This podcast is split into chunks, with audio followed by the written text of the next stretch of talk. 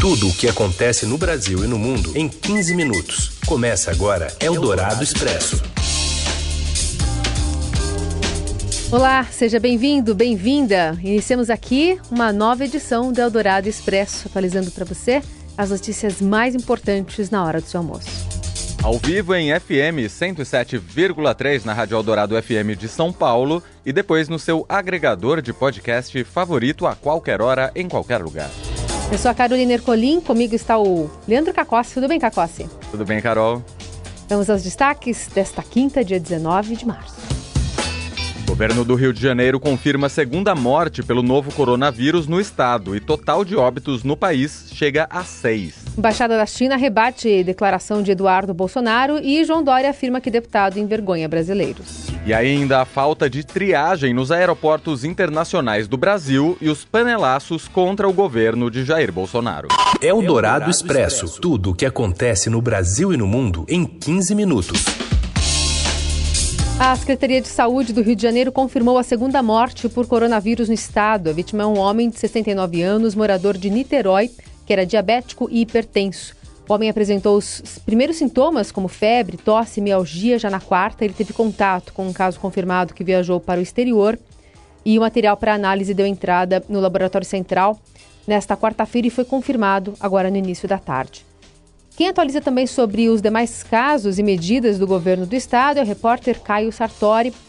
Caio fala inclusive desse senhor que morreu em Niterói também por pneumonia. É uma idosa de Miguel Pereira, no sul do Rio, que tinha 63 anos e trabalhava como empregada doméstica para uma mulher que tinha voltado da Itália. E essa mulher, a patroa dela, testou positivo para o novo coronavírus. Então, é, essa idosa teve os sintomas, foi para o hospital e morreu na última terça-feira, né? na terça-feira dessa semana. Só que até então ela não aparecia como um dos casos suspeitos. Então, esse teste só saiu hoje. Ela morreu com os sintomas, mas ainda não havia confirmação oficial. Né? Então essa confirmação saiu agora pela Secretaria Estadual de Saúde, que também divulgou que o Rio tem 64 casos confirmados da doença, sendo 55 na capital, 6 em Niterói, na região metropolitana, uma em Barra Mansa, um em Miguel Pereira, que é o dessa idosa, e outro em Guapimirim. O governador Wilson Witzel afirmou numa entrevista hoje para o jornal o Globo que estuda suspender as contas de água, luz, gás e telefone no estado enquanto é, por 60 dias, né, enquanto durar é, o pico dessa crise. Isso porque muita gente está sem trabalho, está deixando de ganhar dinheiro e não vai conseguir pagar as contas. Então, por enquanto, ainda é, é, é uma medida a ser estudada, mas que é interessante a gente ficar de olho aí para ver se vai ser colocada em prática. Então, portanto, uma idosa, né? Também foi o primeiro caso registrado hoje e agora esse outro idoso. De acordo com o boletim mais recente do Ministério da Saúde, o Brasil tem 428 casos confirmados, distribuídos em 16 estados, além do Distrito Federal. O número de casos suspeitos sobe a cada dia e já são 11.278 em todo o país. De acordo com a OMS, já são mais de 200 mil casos em todo o mundo, com mais de 8 mil mortes. E o presidente do Senado, Davi Alcolumbre, foi diagnosticado com coronavírus ontem e está internado em Brasília. Os detalhes com o repórter Daniel Vetterman. Oi, Daniel. Oi, Leandro. Oi, Carol. A informação que a gente recebe é que ele já teve alta na manhã de hoje. Passou a noite no hospital monitorando os sintomas, os avanços da doença. Ele foi diagnosticado ontem com coronavírus e já foi liberado pela manhã. A informação que a gente tem da equipe médica e também da assessoria do presidente do Senado é que o quadro dele é leve, ele passa bem e vai cumprir quarentena de pelo menos duas semanas em casa. Enquanto isso, quem assume a condução do Senado é o vice-presidente, o senador Antônio Anastasia. Inclusive, uma reunião, uma sessão extraordinária está convocada para amanhã, às 11 da manhã.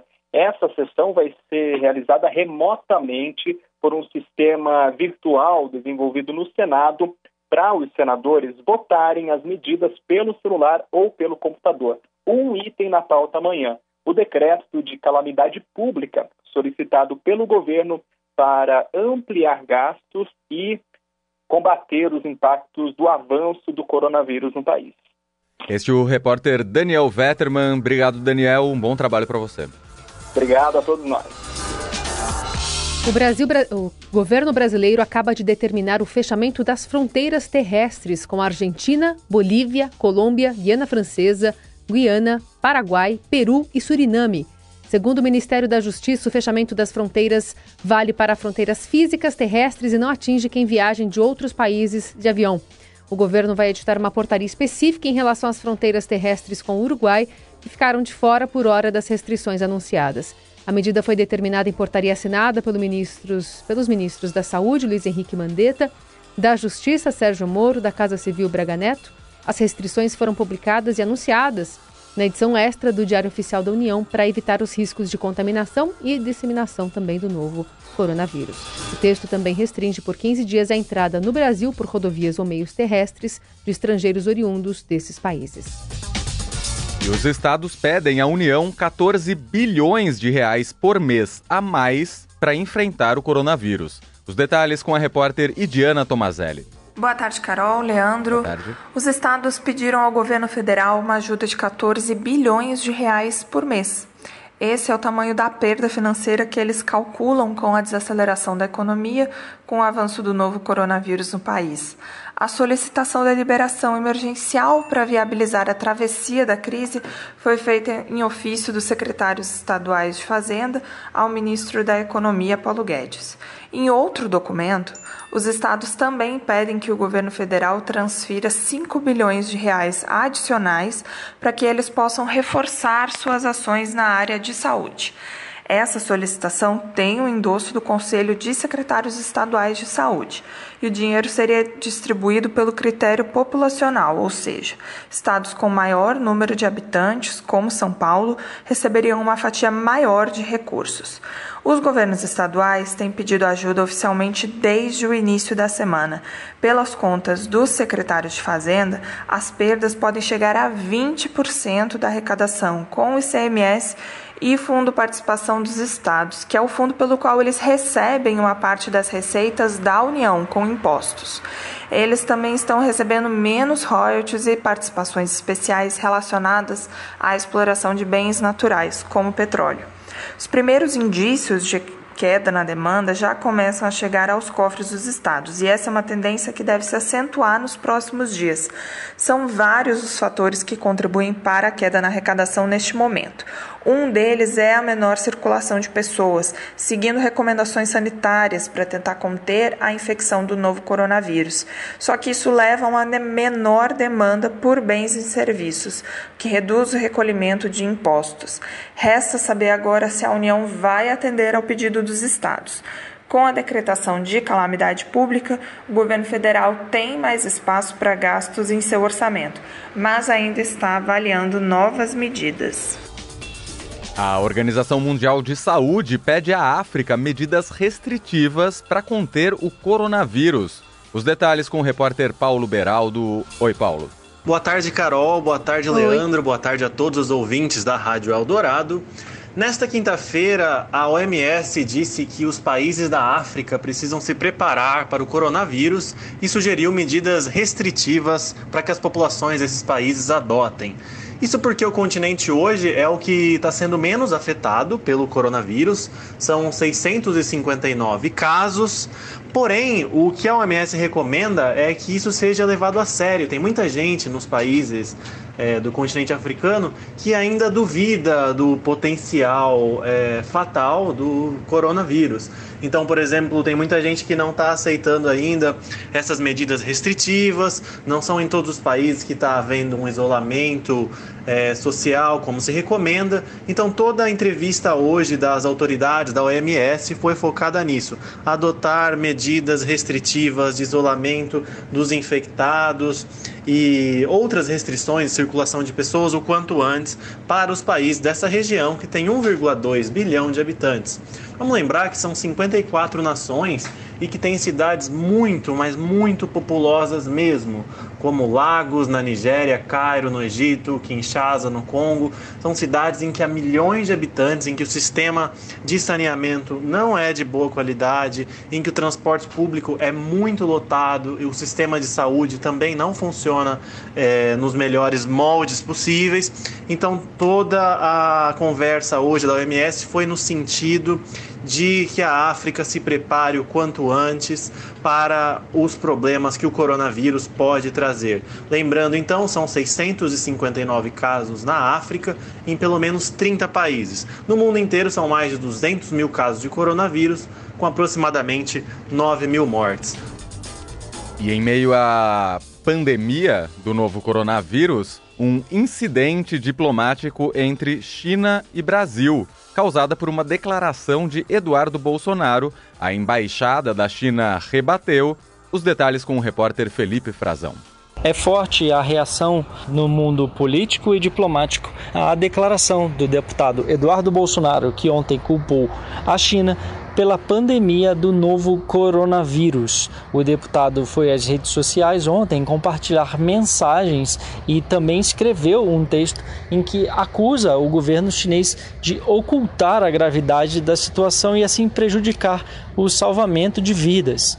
O deputado eh, publicou a mensagem no seu Twitter e foi respondido à noite pela embaixada da China no Brasil, que acusou o deputado, eh, que é filho do presidente Jair Bolsonaro, de reproduzir um discurso dos Estados Unidos e também de estar contaminado com um vírus mental.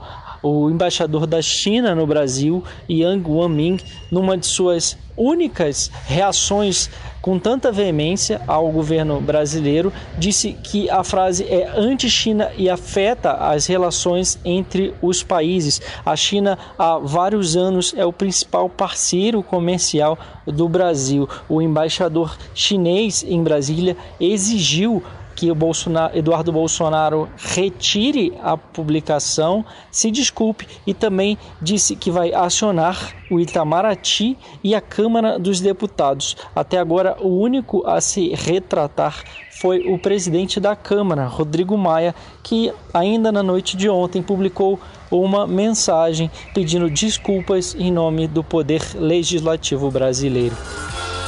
E ainda sobre esse assunto, o governador de São Paulo, João Dória, disse que Eduardo Bolsonaro envergonha os, os brasileiros pela declaração. Detalhes com Bruno Nomura. Boa tarde, Carolina e Leandro. Oi. O governador de São Paulo, João Dória, do PSTV, foi ao Twitter na manhã desta quinta-feira e chamou de lamentável e irresponsável a postagem em que o deputado federal Eduardo Bolsonaro culpa a China pela pandemia do coronavírus. Dória disse que Eduardo envergonha os brasileiros com a declaração que chamou de preconceituosa. O governador criticou de forma indireta a convocação por parte do presidente Jair Bolsonaro e os filhos às manifestações pró-governo realizadas no último domingo.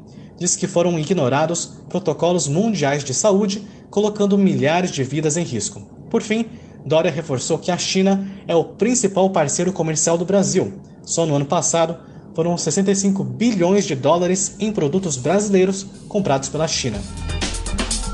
E enquanto o novo coronavírus avança sobre o país, nos aeroportos internacionais de Brasília e Guarulhos, por onde passam diariamente 165 mil pessoas, não tem sido feita a triagem ou sequer verificação mais cuidadosa da situação dos passageiros que chegam da Europa e também dos Estados Unidos. A Agência Nacional de Vigilância Sanitária admitiu ao Estado que não há indicação de fazer qualquer tipo de controle de temperatura nos viajantes. O empreendedor e jornalista Mark Tawil voltou hoje de Paris e conta como foi a viagem e a chegada no aeroporto de Guarulhos. Bastante gente tossia no voo, nem todo mundo usava máscara. A gente estava usando máscaras, inclusive doadas por primos nossos na França, uma máscara que tem uma especificidade que combate o coronavírus, então a gente estava mais tranquilo. É, o que preocupa bastante a gente, na verdade, foi não só na França, quando a gente partiu, ninguém ter perguntado para a gente como é que a gente estava, medida a temperatura, se a gente estava bem, se a gente estava mal para subir num avião. E quando a gente chegou ao Brasil, a gente não teve questionamentos específicos a respeito de coronavírus e a gente estava de máscara, então realmente é, demonstrava que a gente estava vindo de um país afetado pela pandemia. O Ministério da Saúde ainda não se manifestou sobre o assunto. Vale lembrar que na segunda-feira, o titular da pasta, Luiz Henrique Mandetta, levantou dúvidas sobre a eficácia da medicação de, da medição de temperatura de passageiros. E por isso não valeria a pena investir milhões para colocar um termômetro em cada um. No restante do mundo, o protocolo tem sido outro. Na China, na Itália, na Coreia do Sul e nos Estados Unidos, onde já foi registrado um total de 133 mil infectados e 6.400 mortes, a medição da temperatura de passageiros vem sendo adotada em, aer em aeroportos para conter a doença.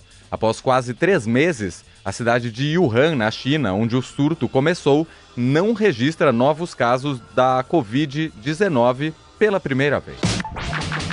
Seu dinheiro em ação. Os destaques da Bolsa, com Vitor Aguiar. Oi, Vitor, boa tarde. Oi, Carol, boa tarde. Boa tarde, Leandro. Boa, boa tarde, ouvintes. Tudo bem? Tudo bem. Como é que está se comportando o Ibovespa em relação ao, às outras bolsas, né, fora do país?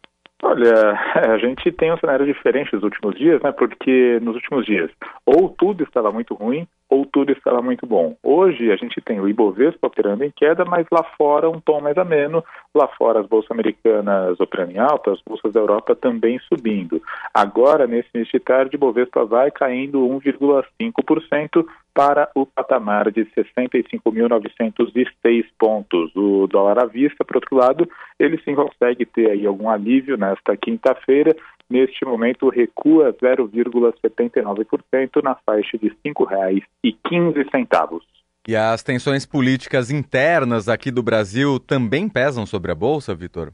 Exatamente, viu, Leandro? Né? Porque é claro que o noticiário do coronavírus, né, todo o surto, o avanço dos casos pelo mundo, isso cria, sim, um ambiente muito negativo, né? Acontece que hoje, né, o mercado ele está ali lá fora, pelo menos está um pouquinho mais calmo, aproveitando aí as baixas dos últimos dias para corrigir. Mas aqui dentro a gente tem também fatores de tensão, principalmente ligados lá ao cenário político, né? Tem uma deterioração evidente ali entre o presidente Jair Bolsonaro e o restante da classe política, né? A, a coletiva coletiva de imprensa ontem, ela, enfim, né, foi vista ali com muita, muita desconfiança, né, por parte de todo mundo, não só do mercado, e além disso, né, a gente tem aí esse novo foco de tensão diplomática entre Brasil e China a partir dos tweets do Eduardo Bolsonaro, né, que é, na verdade, mais um problema no momento que já é crítico, um momento de problema aí muito grave de saúde pública, de impacto muito forte na economia. Então, na verdade, né, todo mundo aí está muito preocupado com o que pode acontecer com o cenário político. Né? Lembrando que tanto ontem quanto anteontem a gente teve aí panelaços contra o presidente Jair Bolsonaro, né, o que é um fator inédito de certa maneira. Então a gente vê que sim, existe uma, além de todo o problema do coronavírus, aqui dentro a gente tem uma forte instabilidade política. Isso naturalmente gera incerteza nos mercados e por isso que a gente vê o Ibovespa caindo, apesar de lá fora o dia estar mais positivo. Muito bem. E aí também tem a questão da taxa Selic, né, que deve entrar nessa conta? Sim, sim, com certeza. Né? Na verdade, o mercado estava esperando muito o que ia acontecer ontem à noite com o Copom, né? No fim, ele optou por cortar a Selic em meio ponto, agora a taxa básica de juros está em 3,75%. Uh, esse movimento, né, o corte, ele já estava assim, já era esperado pelo mercado, mas ele veio, de certa maneira, até um pouco menor do que muita gente apostava. Tinha gente que apostava num corte até de um ponto já na reunião de ontem. Então, a gente tem um fator técnico aí por trás né, desse movimento da Selic. Como o corte foi de 0,5 de 0 de 0,5% e lá nos Estados Unidos, né, as reduções elas foram mais intensas, foram de 1,5 ponto desde o início de março. Então, agora, né, abriu um pouco essa janela da diferença de juros entre os dois países e aí por fatores técnicos a gente vê que isso acaba tirando pressão do dólar, por isso o, a moeda americana vai operando em baixa hoje, é claro, ainda num nível muito elevado, mas de qualquer maneira a leve baixa vai ficando aí em 6,15. Muito bem, a gente vai ficar de olho ainda nessa movimentação ao longo do dia. Obrigada, viu, Vitor? Eu que agradeço, gente. Boa tarde. Só lembrando, seudinheiro.com, lá a gente está acompanhando os mercados todos os dias, tanto o Ibovespa quanto o dólar. Tchau, tchau, gente. Você ouve Eldorado Expresso.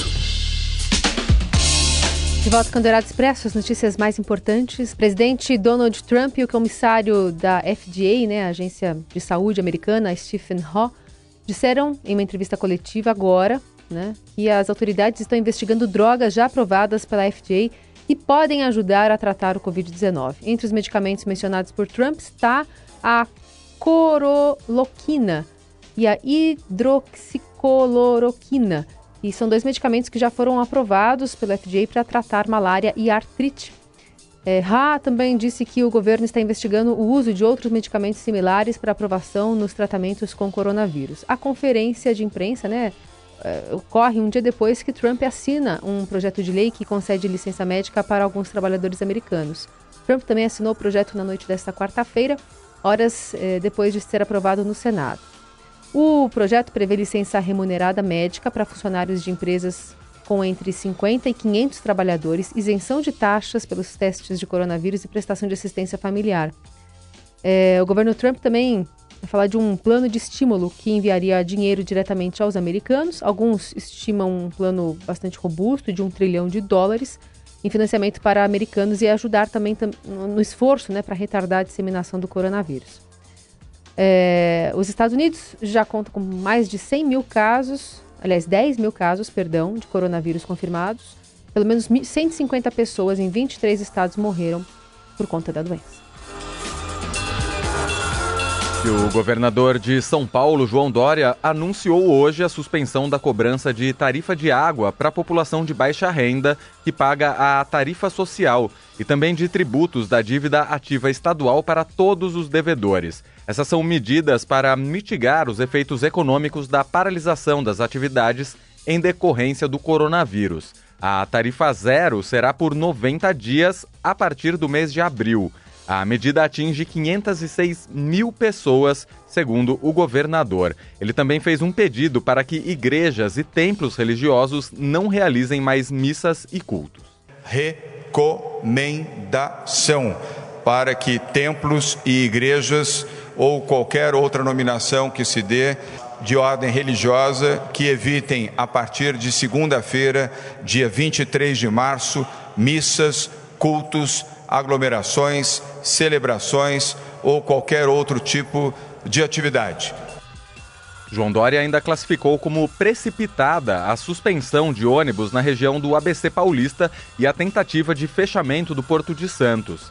Ele fez apelo aos governadores e prefeitos para a não limitação de acesso. Nós não podemos ter a interrupção uh, de logística e circulação nem de ônibus e nem limitação de acesso, seja para o aeroporto, seja portos ou estradas. Sei que a pressão é muito grande, seja da opinião pública, sejam de segmentos da sociedade civil, mas isto, quero repetir, não pode acontecer. Durante esse pronunciamento também no início da tarde, o governador falou sobre a Associação Paulista de Supermercados, dizendo que a venda de álcool em gel terá margem zero, sem lucro adicional a partir da próxima segunda-feira, dia 23. A medida vale para todo o estado, mas ainda não foi acatada pela Abrafarma para farmácias e drogarias. Ainda falando sobre agora a capital paulista, o prefeito Bruno Covas disse que está aguardando a orientação do Ministério da Saúde para saber quais são os procedimentos sanitários para a realização de enterros e velórios das vítimas de Covid-19. Já são quatro os óbitos registrados em São Paulo desde o início da pandemia. Em entrevista à Rádio Dourado, o prefeito admite, no entanto, um alinhamento entre o governo federal, estadual e prefeitura na tomada de decisões sobre a pandemia. Então, a gente está em tratativa e o Ministério da Saúde ficou de em breve baixar uma normativa relacionada a velório, enterro e cremação.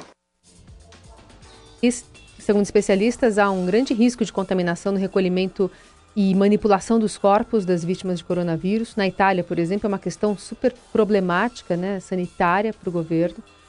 Segundo o médico patologista e professor titular da Universidade de São Paulo, Paulo Saldiva, fluidos como suor, saliva e outras excreções humanas são vias potenciais da transmissão. O médico ainda explica que até a realização de autópsias, que ajudam muito a entender essa doença, é um grande desafio no momento. E não existe abaixo do Equador, né, talvez uma sala na Austrália que tenha essa condição. Então, por isso que a gente está tentando e está desenvolvendo, como há muito tempo estamos fazendo, métodos de você fazer autópsia sem abrir o corpo. Em entrevista também à Rádio Dourado, Bruno Covas também falou sobre o entrosamento da prefeitura e também com os outros governos para tomar medidas como, por exemplo, a circulação no transporte público. O prefeito não descarta a redução da frota de ônibus na cidade. Ah, o transporte público, nós estamos em conversa com o governo do estado para que a gente possa ter o mesmo tipo de ação. Não adianta uh, o município ir para um lado e o estado para o outro, já que trem, metrô e ônibus são praticamente integrados uhum. aqui na cidade de São Paulo. Se você diminui a oferta de um, procura, aumenta a demanda por outro aqui. Covas acrescentou que os equipamentos esportivos, como os céus, podem ser usados para atender esse contingente de pessoas infectadas. A prefeitura, que já proibiu o funcionamento de comércio a partir de sexta, supermercados e farmácias continuarão abertos. E, de acordo com o prefeito, apenas padarias, farmácias, restaurantes, mercados, postos de gasolina, lojas de conveniência e de produtos para animais, além de feiras livres, terão autorização de funcionamento até dia 5 de abril. E o mundo do esporte também se mobiliza no combate ao coronavírus. Robson Morelli. Olá, amigos! Hoje eu quero falar de um movimento bacana que está acontecendo no esporte. Esporte que está todo ele parado por causa do novo coronavírus, por causa dessa pandemia. E de fato a turma do esporte é, está estendendo a mão para quem está trabalhando, para quem está ficando sem salário, para quem é, deixou de fazer as suas atividades, e isso é bem bacana no momento como o mundo está vivendo agora. A, o pessoal do esporte, do futebol, do basquete, de outras modalidades, torcedores, jogadores individualmente, todos eles estão fazendo algum tipo de doação é, para as pessoas que estão trabalhando em hospitais, é, para instituições que socorrem pessoas espalhadas pelo mundo inteiro, para a Organização Mundial de Saúde, enfim, isso é legal. Já foi doado o equivalente a 176 milhões de reais, bacana, uma iniciativa que só, a gente só vê, né, nesses tempos mais difíceis, mais duros, mas diante de tantas notícias ruins por causa deste coronavírus diante de tanta situação, cidades isoladas, países fechando fronteiras, a gente ainda tem essa solidariedade individual ou às vezes até institucional. Bacana isso, um exemplo legal é, do esporte. Você pode encontrar essa reportagem no site, no site do Estadão. É isso, gente. Falei, um abraço a todos, valeu.